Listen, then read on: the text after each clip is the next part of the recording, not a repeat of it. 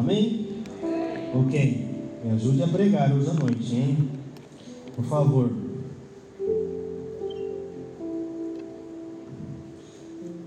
É, uma vez eu, eu, quando você procura, o pastor estava, fui convidado para pregar, era, era líder da, da JN Distrital, no outro distrito.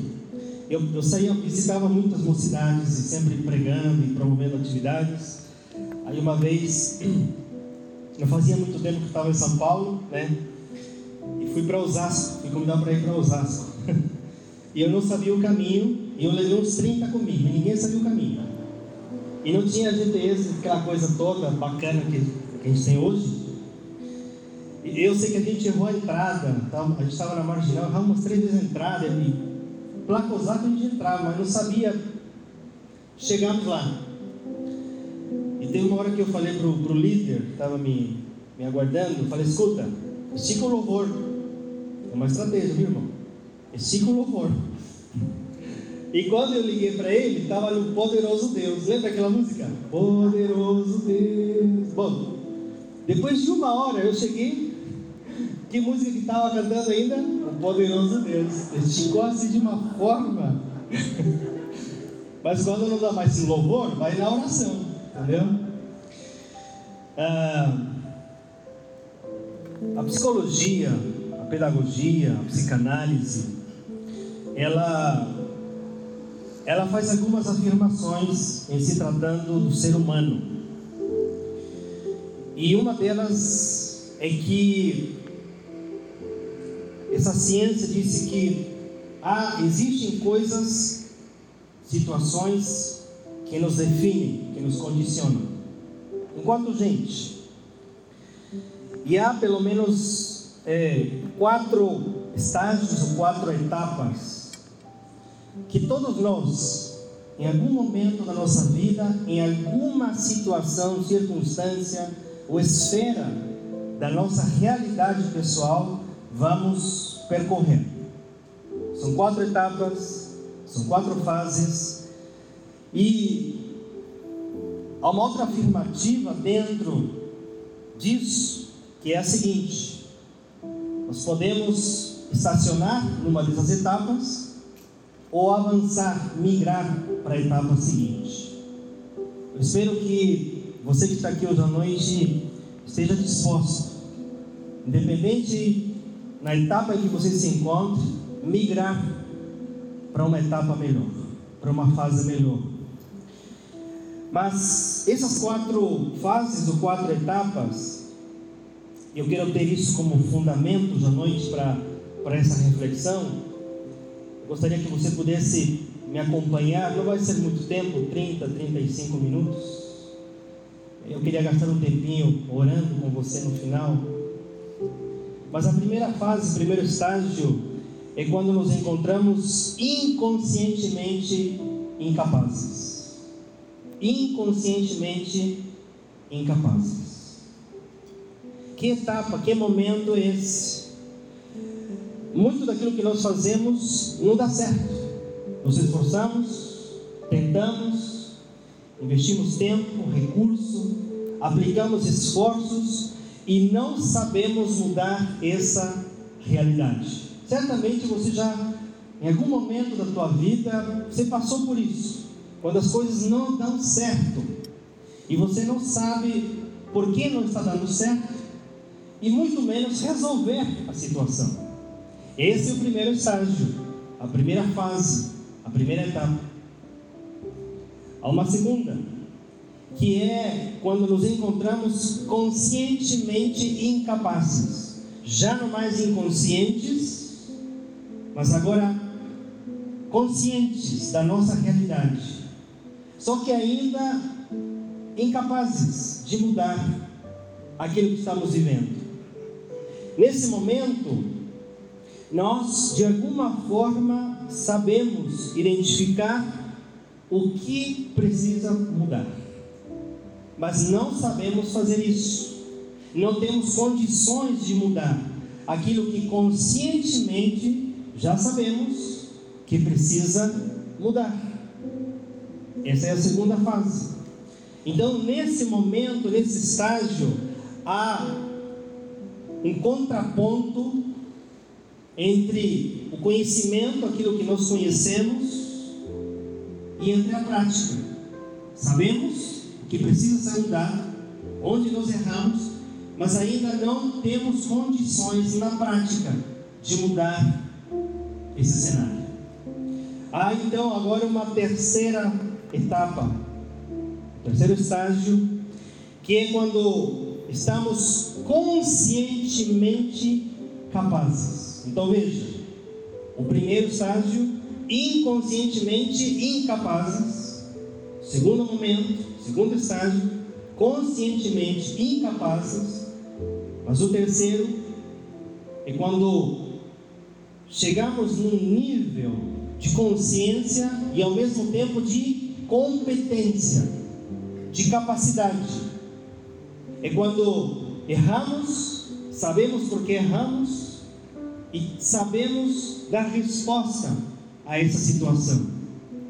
Nesse estágio também é quando temos condições de ensinar outros.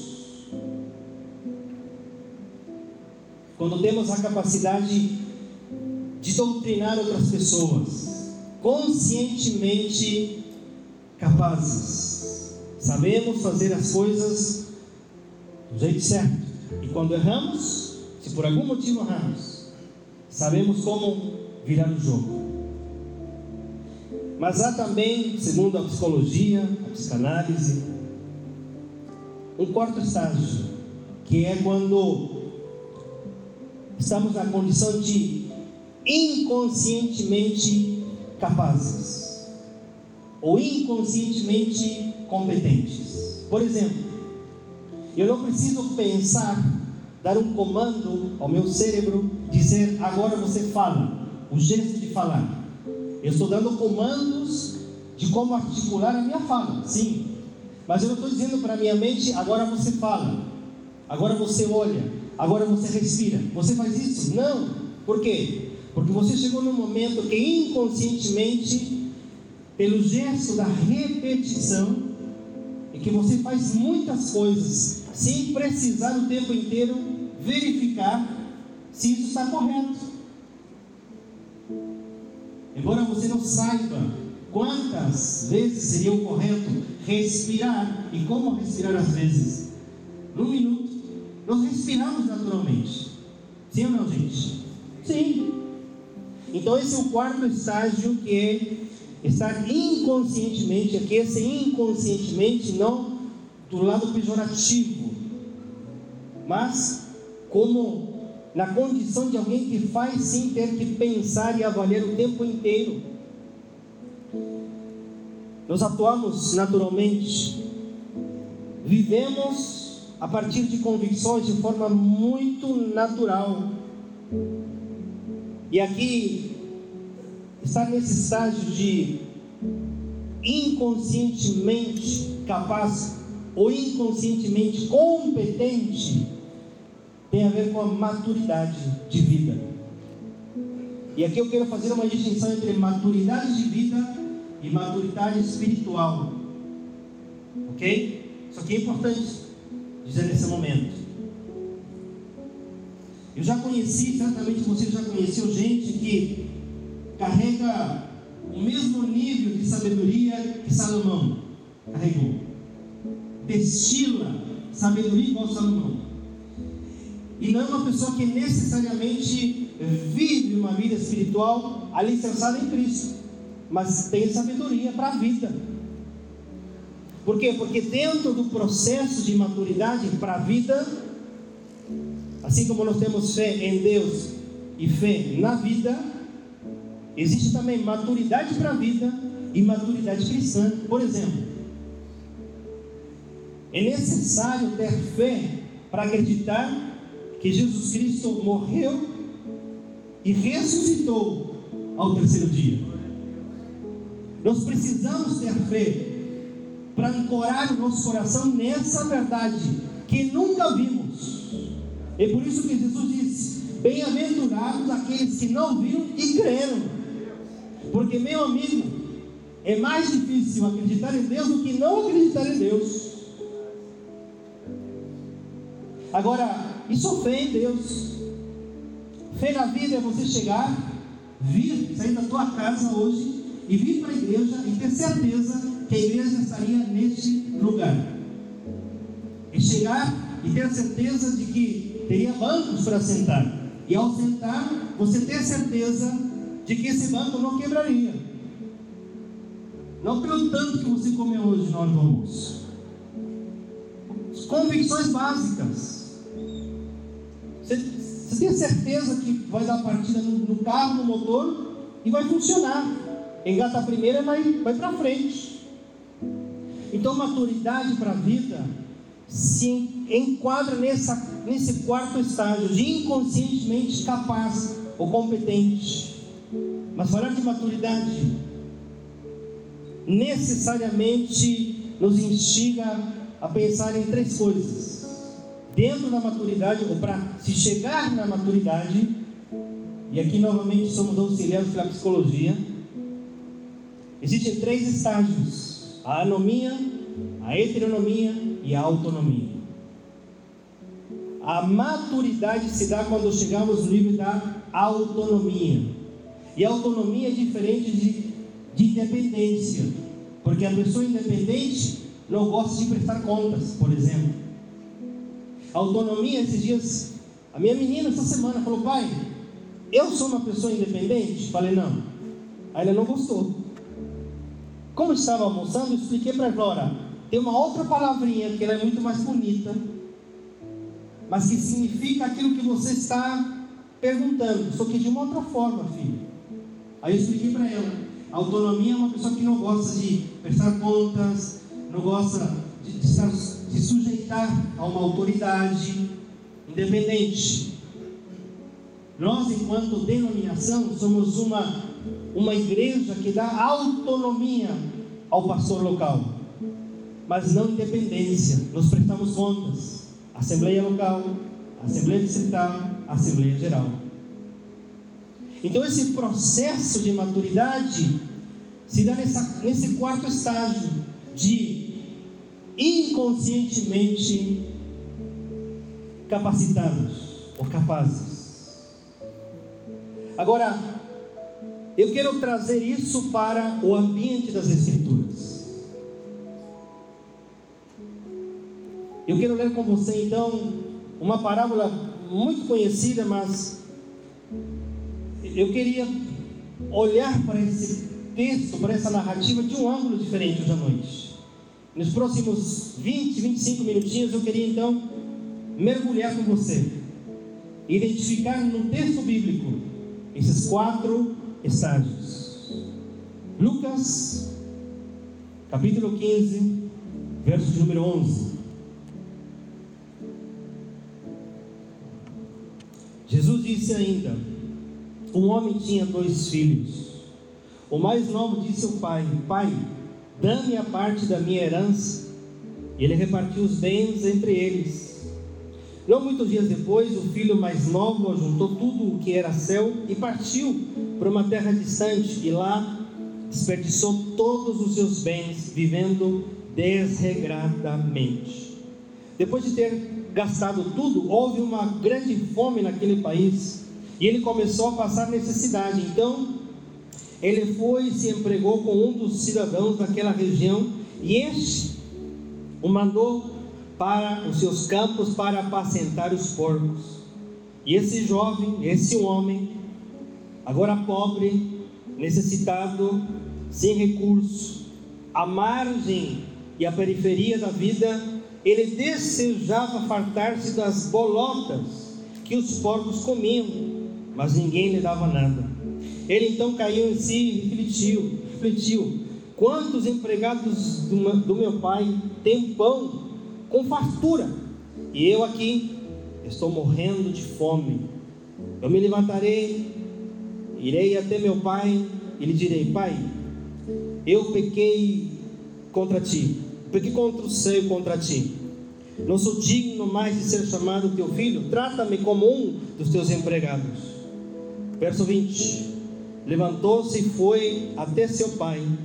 Quando ele ainda estava longe, seu pai o viu na curva da vida, com seu olhar expectante, com um olhar de redenção, com um olhar de esperança, com um olhar que não se afastava dessa possibilidade e, movido de íntima compaixão, correu ao encontro daquele que um dia saiu de casa, já não mais carregando uma fortuna, já não mais trazendo em seus braços dinheiro, agora apenas as roupas que vestia no seu corpo.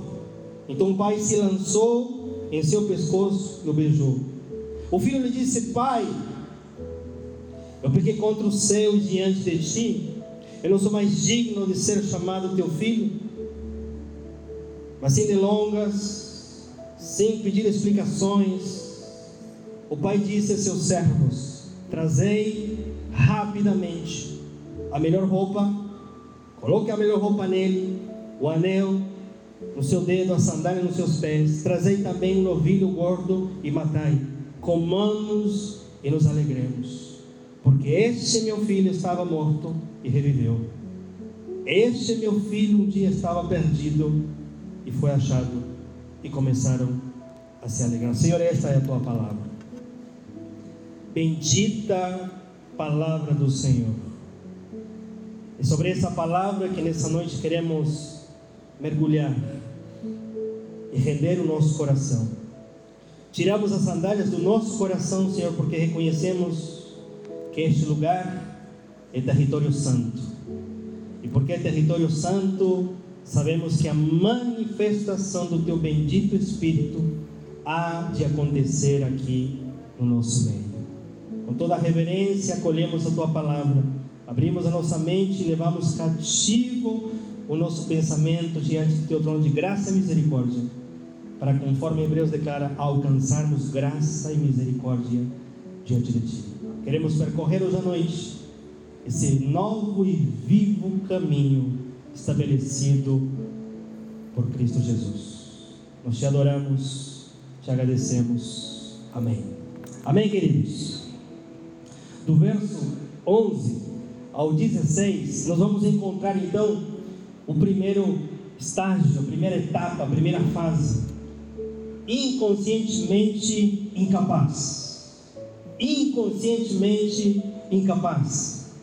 Ele, ele não tinha consciência das suas perdas. Ele gasta, nós não, nós sabemos.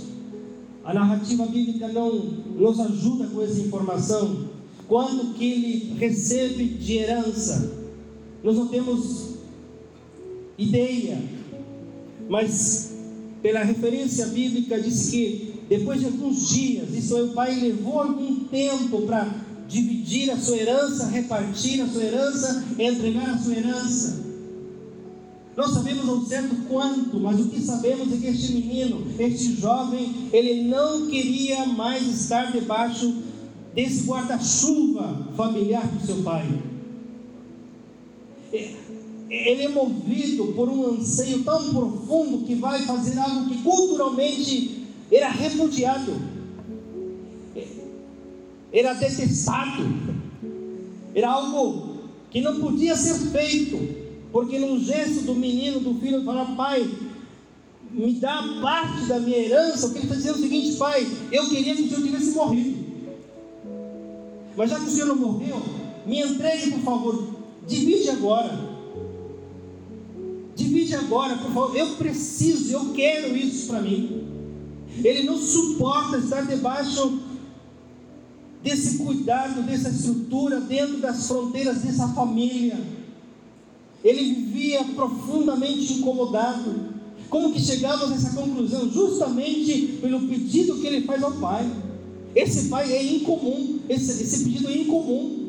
Pedir ao pai lhe entregar antecipadamente os bens, que seria a sua herança, é ofensivo algo que entristece profundamente, e aqui nós conseguimos de alguma forma dimensionar aquilo que o pai vive naquele momento, a desgraça no seu coração, de ter investido, de ter criado, de ter aplicado esforço, recursos e tantas outras coisas sobre a vida desse menino. E antes do tempo, o menino traz sobre o pai o peso da desgraça. Então não sabemos ao certo quanto, mas depois de um tempo, ele perde tudo. Ele não tem consciência do valor daquilo que recebeu da parte do seu pai. Eu não sei o que ele estava pensando. Se vou gastar tudo e assim que gastar tudo, meu pai vai me ajudar de novo. Não sei. Mas uma coisa não sabemos: que além dele não ter consciência das perdas, ele também não sabia recuperar o seu capital. Isso é pior ainda. Ele vive, pródigo significa aquele que gasta para além do necessário. E ele, ele continua sendo filho daquele pai. Ele continua elencado pelo sobrenome aquela família. Ele não deixa de ser filho, só que agora é um filho que está vivendo distante do seu pai, fora do arraial da sua cidade, fora desse guarda-chuva de autoridade do seu pai, totalmente independente, totalmente independente e, portanto, sem necessidade de prestar contas, sem ser vigiado pelo irmão mais velho. Nós sabemos que tinha uma treta aí, né? Situação mal resolvida. O irmão mais velho, quando o seu irmão mais novo volta, ele fica assim no cantinho, dizendo: Hum, para ele pensa, para mim nada. O pai fala assim: Filho, a qualquer momento. Então nós vemos aqui uma disputa, né? A síndrome do irmão mais velho. Que síndrome é essa? É aquele que não consegue se alegrar com a conquista do seu irmão. Ele continua sendo filho, como estava dizendo, mas malgastando o recurso que chegou na mão dele. Isso pode acontecer com a gente se estivermos nesse estágio de inconscientemente incapazes ou incompetentes.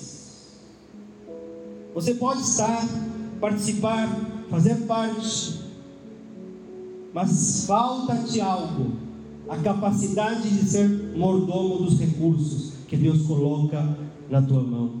Ele vive desperdiçando. Você pode ler com mais calma a narrativa, faz as, as suas anotações e leia depois com mais calma. Mas essa primeira fase, esse primeiro estágio está muito claro entre o verso 11 a 16. Aí vamos para o segundo estágio, 17 a 19, quando ele se encontra conscientemente incapaz. Alguma coisa mudou, mas não totalmente tudo. Ele sabe que alguma coisa lhe falta. Então, olha só, 17. Ele então caiu em si e começou a pensar. Colocou sua capacidade cognitiva para pensar.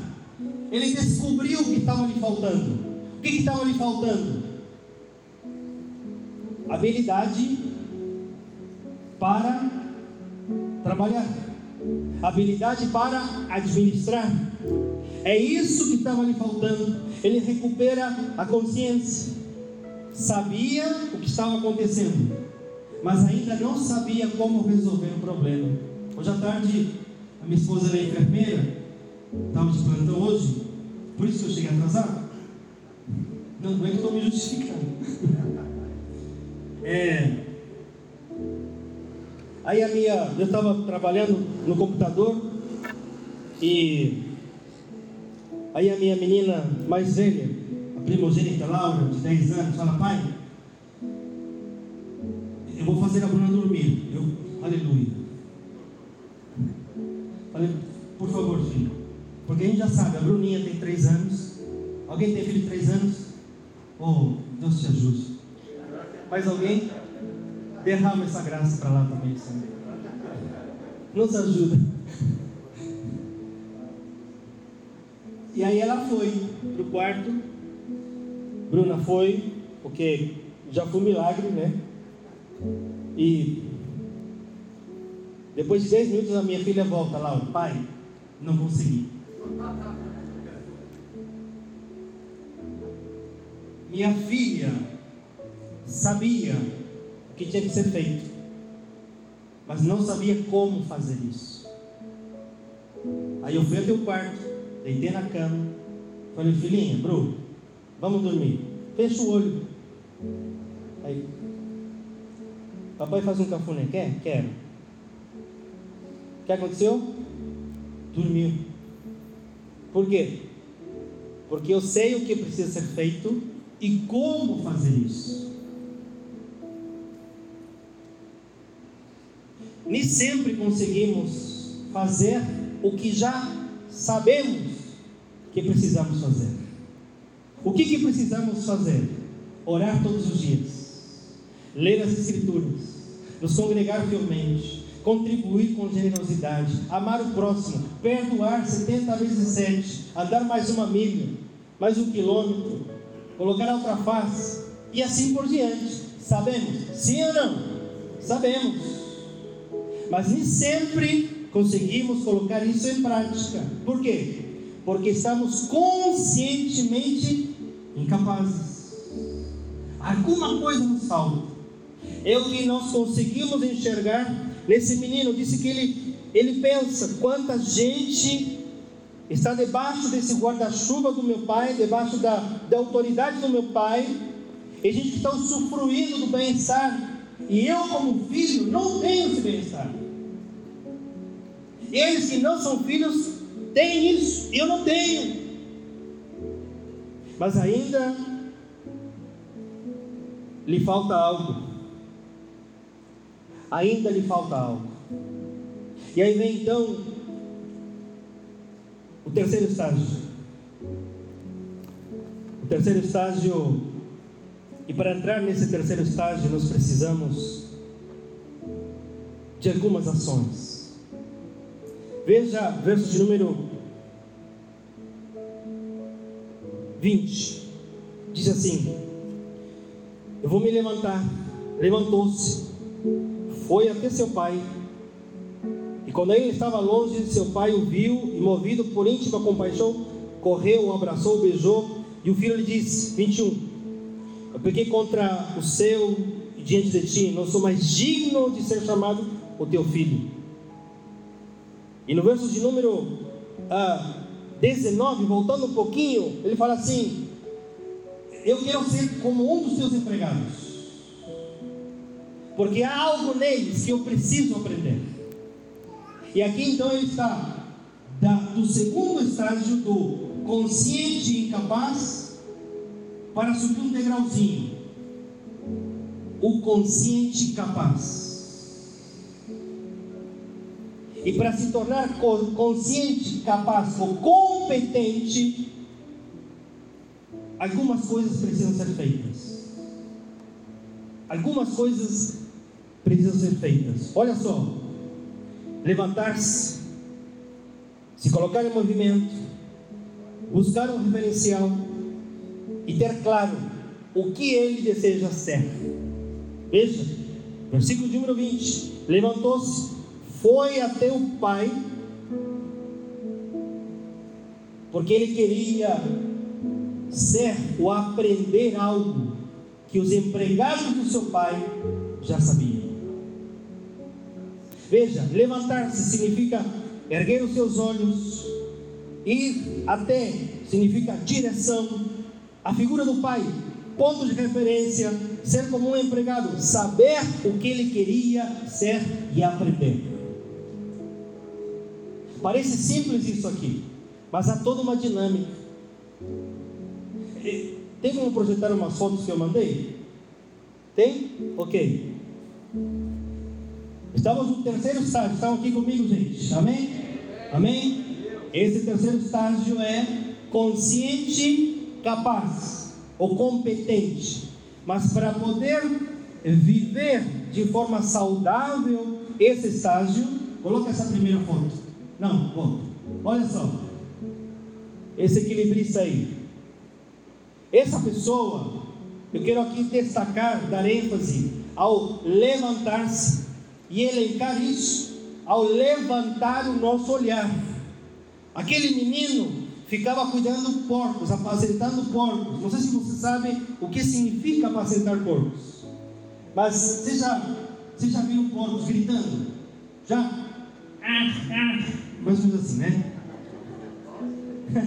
Eles gritam do nada. O, qual era o papel desse menino? É. Era isso. O olhar dele o tempo inteiro para baixo. De alguém derrotado, de alguém vencido, de alguém que não tinha projeção e expectativa nenhuma. Então, nesse terceiro estágio, é necessário a gente saber erguer o nosso olhar. E quando pensamos nessa foto equilibrista, eu estudei um pouquinho sobre isso, eles não podem olhar para baixo. Por quê? Porque a única coisa que eles vão ver lá embaixo é o lugar onde eles vão cair. O olhar tem que estar para frente. Próxima foto. Olha só, salto com vara. Ele está olhando para a ponta da vara? Não. Ele tem um alvo muito maior para alcançar. Veja o olhar desse atleta. Ele não está olhando assim, para onde que a vara está indo. Não. Ele tem um olhar, um foco no seu olhar, que é lá na frente. Próxima foto.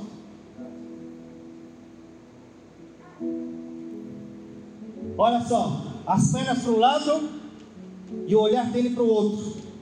O que, que esse camarada está olhando? a próxima curva. Ele está olhando assim, fiz bem essa curva aqui, deixa eu olhar. Não, o que está olhando? A próxima curva. Está olhando para frente. Próximo. Mesma coisa.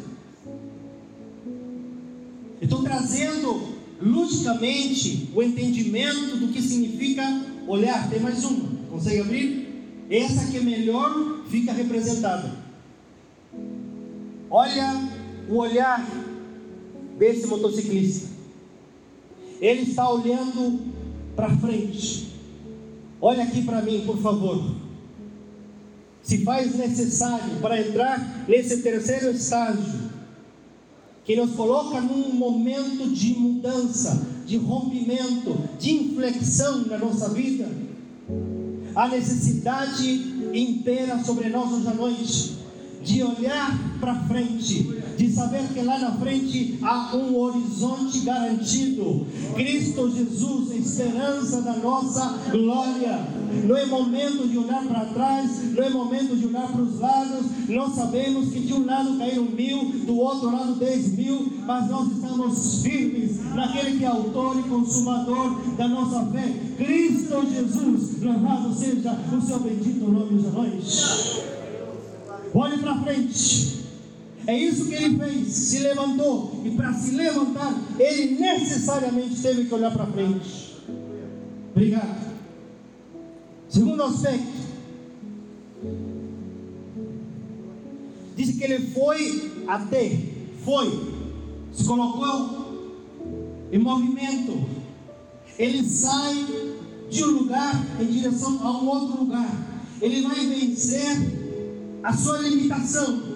Hoje à noite é noite de vencermos a nossa limitação, aquilo que nos prende, aquilo que nos segura, aquilo que nos coloca distante da casa do Pai. Hoje à noite é noite de colocar a nossa vida espiritual em movimento, não pela nossa força, não pela nossa habilidade, não pela nossa competência, mas pela força do Espírito Santo de Deus. Diz que ele vai até o Pai, ele tem uma direção clara, ele não sai à deriva, ele não sai caçando endereços. Há um endereço no coração dele, chamado a casa do Pai. Há um endereço dentro do nosso ser. Esse endereço é a presença do Pai. E é para lá que nós queremos ir. É lá que nós estamos neste momento. Mas, além disso, disse que ele vai então até o Pai. Ele busca uma referência. Nós temos hoje ausência, há um hiato de referências. Nós temos aqui contida nas Escrituras a melhor, a maior referência que podemos encontrar enquanto seres humanos. O nosso Pai, o Pai dos Espíritos, nos gerou dentro dele. Amém, queridos? O Pai das luzes nos gerou dentro dele. E é nele que precisamos encontrar a referência para a nossa vida. Os nossos pais são referências, o nosso pastor é a nossa referência, o teu pastor é a tua referência. Temos líderes que são referências, assim como Paulo fala assim: olhem para mim, sejam meus imitadores, mas nunca podemos colocar pessoas como referência antes de colocar Deus Pai como a referência da nossa vida. E por último, dentro desse terceiro estágio, ele fala assim: eu, vou parafrasear o que esse homem falou. Nessa fala, do verso 19: Pai, eu pequei contra o céu, contra ti, eu não sou digno de ser chamado teu filho. Me, me faz como um dos teus empregados. Sabe o que ele está dizendo? Olha aqui para mim. Eu não quero errar novamente. Eu não quero errar novamente. Vou dizer, eu não quero errar novamente naquilo que eu já errei. Talvez você está sendo repetitivo em alguns erros, sem saber como ser um bom pai, sem saber como ser um bom marido, sem saber como ser um bom cristão, sem saber como ser um bom funcionário. Você está errando. Estabeleça no seu coração, como eu já estabeleci tempos atrás para algumas questões, que eu não podia errar novamente.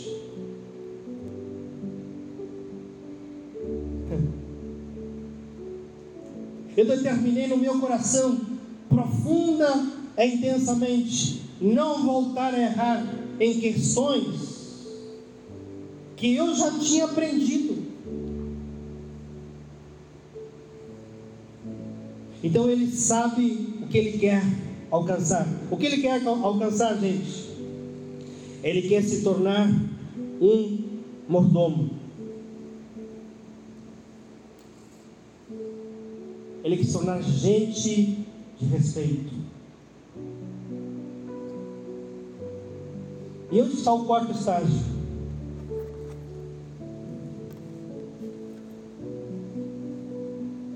quarto estágio, o quarto, quarta fase, em termos espirituais, de maturidade.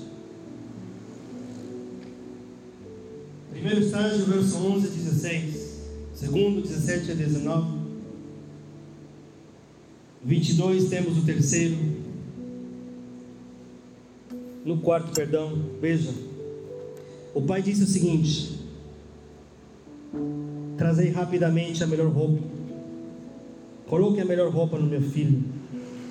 O pai, o pai não pede explicações, o pai não, não o pai não senta. Eu vou te explicar porque ele, não senta e fala, filho, você ficou, o que, que você fez? Por que, que você fez isso? Costumamos fazer isso, na verdade, com os filhos. Às vezes eu questiono alguns comportamentos da minha menina e falo, pai, tal coisa. É mesmo, Laura? Pai, tá, tá bom. Se falou, nós temos que aprender enquanto pais a acreditar no que está falando. Senão nós criamos filhos que precisam o tempo inteiro se justificar perante a verdade. Mas olha, olha o que o filho disse para o pai. Verso de 1 diz: Não sou digno mais de ser chamado teu filho, trata-me como um dos teus empregados. Pai, eu, eu pequei contra o céu, eu pequei contra ti. Sabe o que isso revela?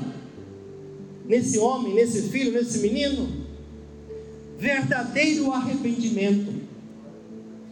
verdadeiro arrependimento.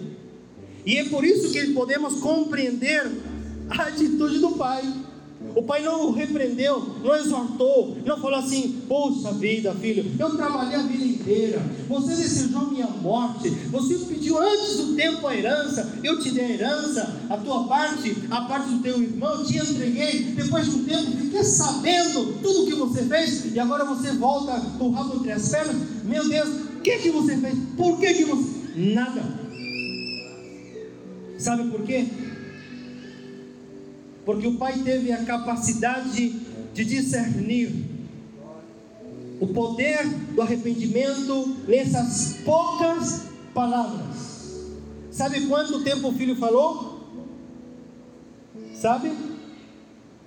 Menos de 30 segundos. E já foi suficiente para que o pai pudesse abraçá-lo, beijá-lo e dizer: você merece, filho, você merece muito mais daquilo que você pretende para a tua própria vida neste exato momento.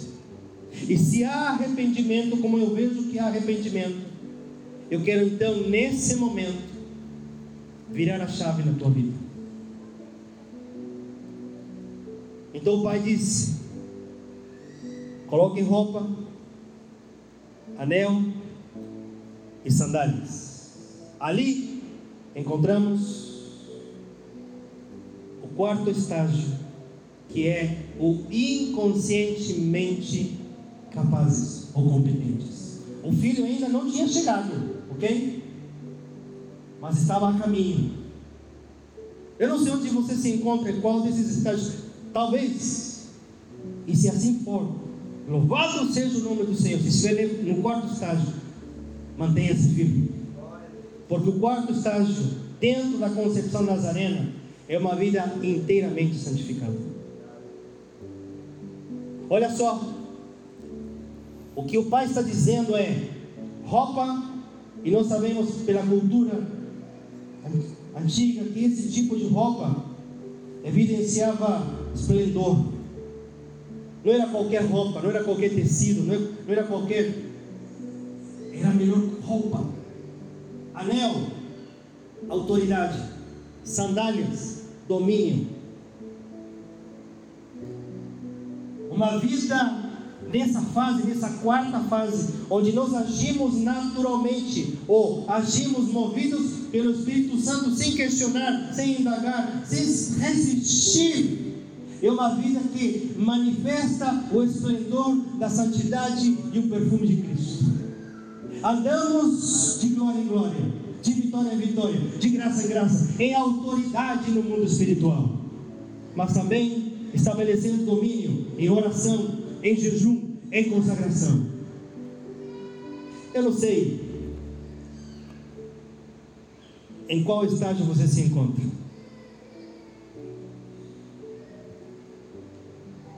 Mas o pai disse: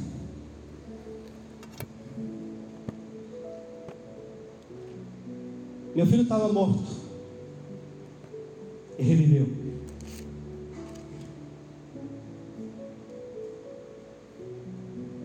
Verso 24.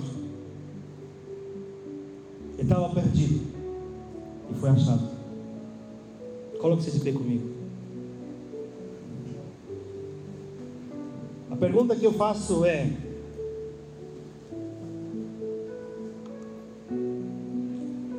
quem o reviveu? Quem o achou? Se ninguém foi buscá-lo, olhe para cá, olhe para mim, por favor. Ninguém foi buscá-lo. O pai estava em casa esperando por ele. Disse que ele caiu em si.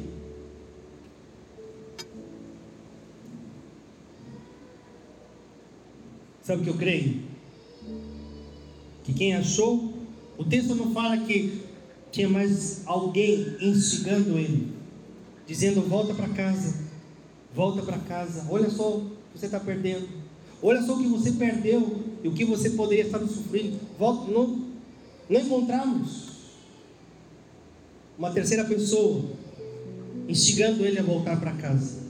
Mas há, há, intrinsecamente, sutilmente, subjetivamente, há uma terceira pessoa instigando aquele homem.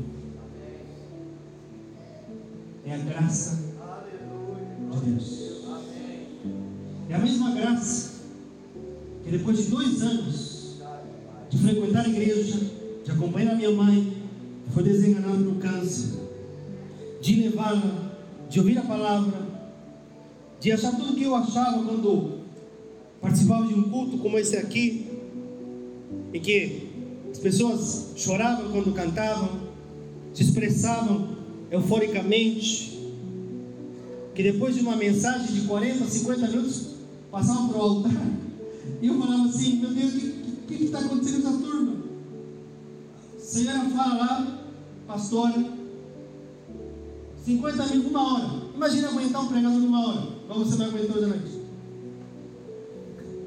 E depois de uma hora, a pessoa ia para o altar. E alguém ia do lado e, e, e falava. Ou quando alguém levantava eu tenho um testemunho sobre essa época, viu? Me converti na Nazareno. Alguém tem um testemunho? Todo mundo levantava, eu tenho um testemunho, e chorava, e batia palma. Falava, gente louca. Dois anos. Dois anos. Qual que é o estágio que eu estava? O segundo. Conscientemente incapaz. No dia 23 de agosto, às 9h15 da manhã, por causa de uma dor de ouvido, eu fui para a igreja. Numa escola dominical. Era dentro de uma casa. Nos quartos daquela casa acontecia a escola dominical. Olha que templo bonito. Não reclama. Que isso aqui é uma benção. E eu resistente, eu ia para a igreja de boné, de bermuda, falava, mãe, eu vou. Mas eu não vou me trocar. Eu vou nem tomar banho, tá? Minha, minha mãe falou o quê? Vamos. Por quê? Porque eu ajudava meu pai na construção de casa. E alguma coisa me empurrava para ele.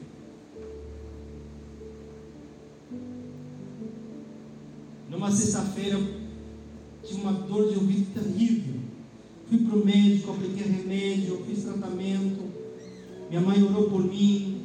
E um dia falou: Filho, o que eu podia fazer, eu já fiz. Mas tem alguém que pode fazer mais por você. Quem? A pastora. Não é mesmo, mãe? Tomando chimarrão. Sete da manhã. É mesmo, mãe? Você quer que ela ore por você? Eu quero, mãe. Eu vou te ungir, também quero, pode me ungir. Sabia o que é isso? Fui lá.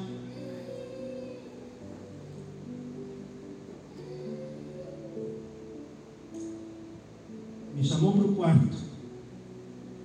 Falou, Carlos, essa dor vai passar. Aí eu falei, puxa, para que, que eu vim? Eu já sei disso. Mas eu vou orar e eu vou te ungir. E talvez Deus te cure, tá, filho? Aí que falei, hum. Mas ele diz assim para mim: essa dor vai passar, mas e a dor do teu coração? Como que tá? Porque essa dor, remédio nenhum pode sanar. Sabe o que eu fiz? Chorei. Copiosamente chorei. Ela esperou e falou: Carlos, filho, você quer aceitar Jesus? A presença de Deus era tão real naquele quarto, naquele momento. Eu caí em, igual esse menino, caiu em si. Eu caiu a ficha. Eu falei, aquilo que eu escutei durante dois anos é para mim agora. O que que naquele momento Deus fez comigo? Me colocou vestes novas, me colocou um anel, e sandálias nos meus pés. Porque quão formosos são os pés daqueles que anunciam a preciosa palavra do Senhor. Não houve palavra de condenação, não houve questionamento, não houve por que, cara, você demorou tanto para ser. Você quer aceitar Jesus? O que, que eu disse? Eu quero. E no momento em que eu aceitei Jesus, caiu uma lágrima tão graúda no meu relógio que eu limpei. Dia 23 de agosto, às 9 e 15 da manhã. Aceitei a Jesus como Senhor e Salvador minha vida. 22 anos seguindo o meu Senhor, que naquele dia fez questão de me buscar. Esse homem foi achado. A graça de Deus, chamamos isso de graça preveniente. E a graça de Deus te cutucando nesse momento, dizendo assim: você está no estágio 1, um, vai para o 2. Está no 2, vamos para o 3, eu vou te ajudar. Você está no 3, vamos para o quarto, que eu vou te auxiliar. Se essa palavra for para você, eu queria orar favor da tua vida. Amém, queridos? Quem entende que essa palavra é para você hoje à noite? E um chamado a mudança de vida. Erga sua mão bem alto. Se você puder, dobre seu joelho no seu lugar, por favor. Dobre seu joelho. Não sei se pode vir para o altar, mas pelo menos no seu lugarzinho aí, dobre seu joelho, por favor. Se essa palavra foi para você hoje à noite, inconscientemente incapaz, primeiro estágio. Conscientemente incapaz, segundo estágio. Conscientemente capaz, terceiro estágio. Inconscientemente capaz, quarto estágio.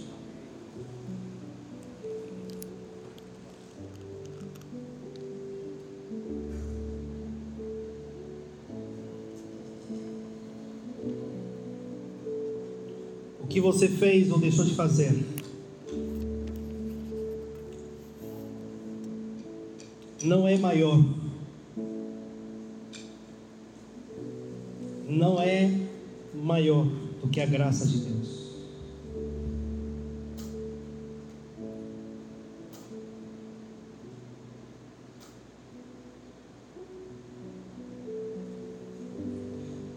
Na quietude desse ambiente, nessa noite, nós oramos, Senhor.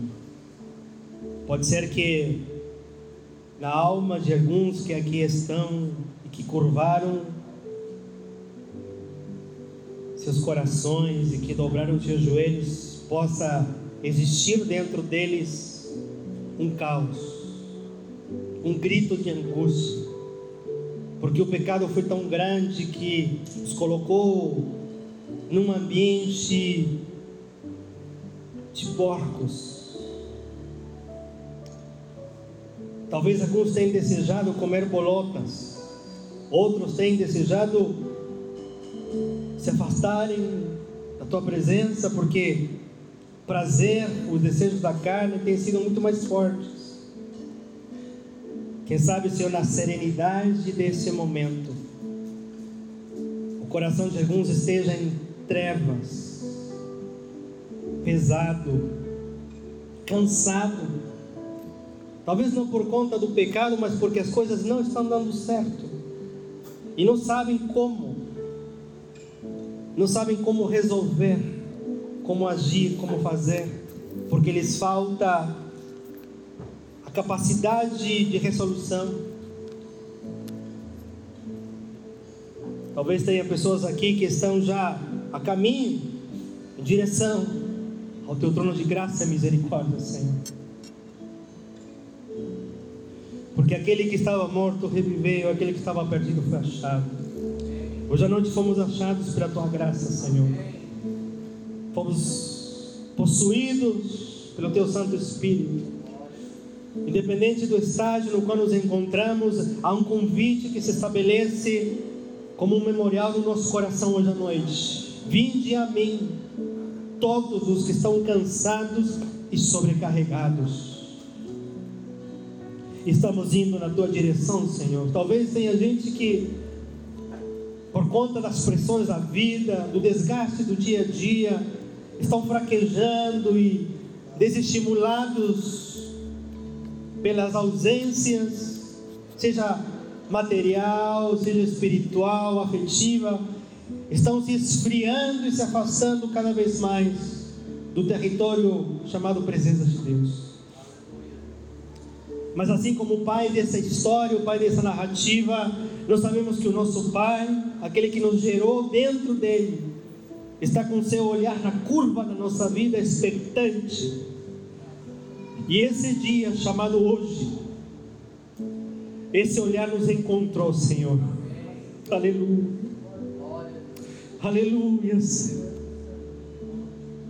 E ao nos encontrar, o Senhor nos abraça. Sinta-se abraçado hoje à noite. E ao nos encontrar, nos beija. Sinta-se beijado à noite. Espírito Santo, toca no coração dos teus filhos e filhas. Na intensidade e da forma que eles precisam. Cada um de nós de formas diferentes Oh Deus, que o peso da vida, que os joelhos cansados, trêmulos, que as mãos cansadas, possam encontrar o teu refrigério hoje à noite, Senhor. Bendito Espírito Santo, derrama da tua chuva sobre nós. Venha nos refazer, colocar vestes novas porque queremos manifestar a excelência nesse quarto estágio de maturidade, Senhor. Talvez não estejamos nesse nível hoje, mas estamos fazendo um compromisso como igreja de avançarmos do primeiro para o segundo, do segundo para o terceiro e do terceiro para o quarto, Senhor. Que o dia de amanhã nos encontre melhor do que o dia de hoje, que possamos viver à altura daquilo que acreditamos e que as feridas da, da nossa alma encontrem cura, porque sabemos que há remédio em Gileade. Nós oramos nessa noite certos de que roupas novas, anel e sandálias foram colocadas em nossa vida. E por causa disso, celebramos e nos alegramos da presença daquele que era, que é e que há de vir. O nosso bom pastor Jesus. Coloque-se de pé nessa noite. Aleluia. Louvado seja teu nome, Senhor. Nós te glorificamos nessa noite. Glorifica a Deus com as tuas palmas nesse momento. Seja grato a Ele pela bendita graça do nosso Senhor e Salvador Jesus Cristo. Louvado seja o nome do Senhor. Obrigado, querido. Deus abençoe. Beijo no coração, minha gente.